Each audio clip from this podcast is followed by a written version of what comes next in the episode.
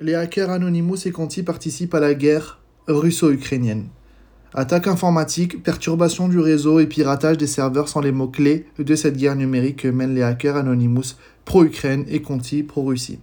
Côté Ukraine, le collectif Anonymous est officiellement en cyberguerre contre le gouvernement russe. C'est le message qu'on pouvait lire ce jeudi 24 février au soir sur le compte Twitter d'Anonymous, quelques heures après l'invasion de la Russie en Ukraine.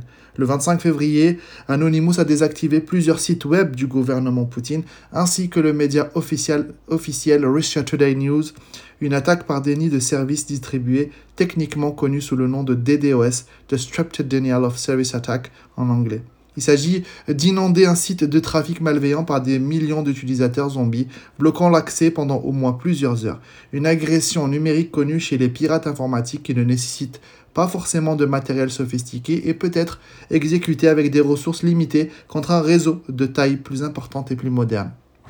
Les attaques des DOS auraient persisté dimanche 27 février, ciblant directement les sites officiels du Kremlin.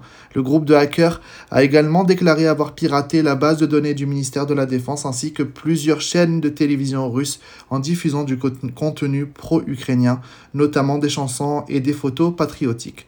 Pour rappel, ces dernières années, les hackers d'Anonymous se sont fait connaître en ciblant l'agence de renseignement des États-Unis CIA, l'église de Scientologie ou même l'État islamique.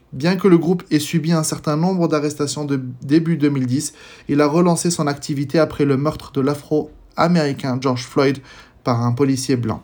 Côté russe, début janvier, un mois avant la guerre russo-ukrainienne, des pirates avaient attaqué euh, les sites web de plus de 70 agences gouvernementales ukrainiennes. Une cyberattaque permettant aux hackers d'installer les scanners destructeurs conçus pour rendre les systèmes informatiques inopérants. Les attaques avaient frappé euh, directement l'État ukrainien avec des messages dramatiques et rédigés en trois langues, dont le polonais et le russe. Il représentait également un, drapeau ukrainien barré, des armoiries, une silhouette du, du territoire ukrainien et une tête de cochon au-dessus du texte. De son côté, la Russie avait alors nié toute implication dans cet attentat numérique, mais 25, le 25 février, vendredi, au lendemain de l'invasion en Ukraine, un groupe de hackers russes Conti a déclaré officiellement son plein euh, soutien au gouvernement de Vladimir euh, Poutine. L'équipe Conti annonce officiellement un soutien total au gouvernement russe. Si quelqu'un décide d'organiser une cyberattaque ou des activités de guerre contre la Russie, nous allons utiliser toutes nos ressources possibles pour y, riposter. Euh, a déclaré le groupuscule dans son communiqué, une annonce repérée par plusieurs chercheurs en cybersécurité qui traquent les gangs numériques.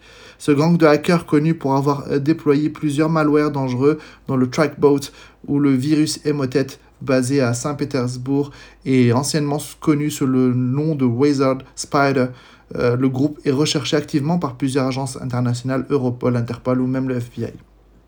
La Russie échoue dans le cyberespace. Contrairement aux cyberattaques actives euh, vis-à-vis de la Russie, en piratant le, ministère de la Défense russe ainsi que plusieurs chaînes de télévision, la cyberactivité contre l'Ukraine a été réprimandé jusqu'à présent. Et malgré les menaces de Conti pour dissuader toute implication extérieure contre les, Russes, leur offensive numérique reste très mesurée. L'Ukraine a été frappée par une tentative d'attaque euh, avec une nouvelle série de logiciels malveillants baptisés Hermetic Wiper, un malware qui empêche les ordinateurs de redémarrer et de fonctionner normalement. Cependant, la portée de l'attaque n'a laissé que quelques centaines de machines endommagées et visiblement les hackers pro-ukrainiens protègent de manière efficiente les infrastructures numériques ukrainiennes. La guerre se poursuit derrière les écrans.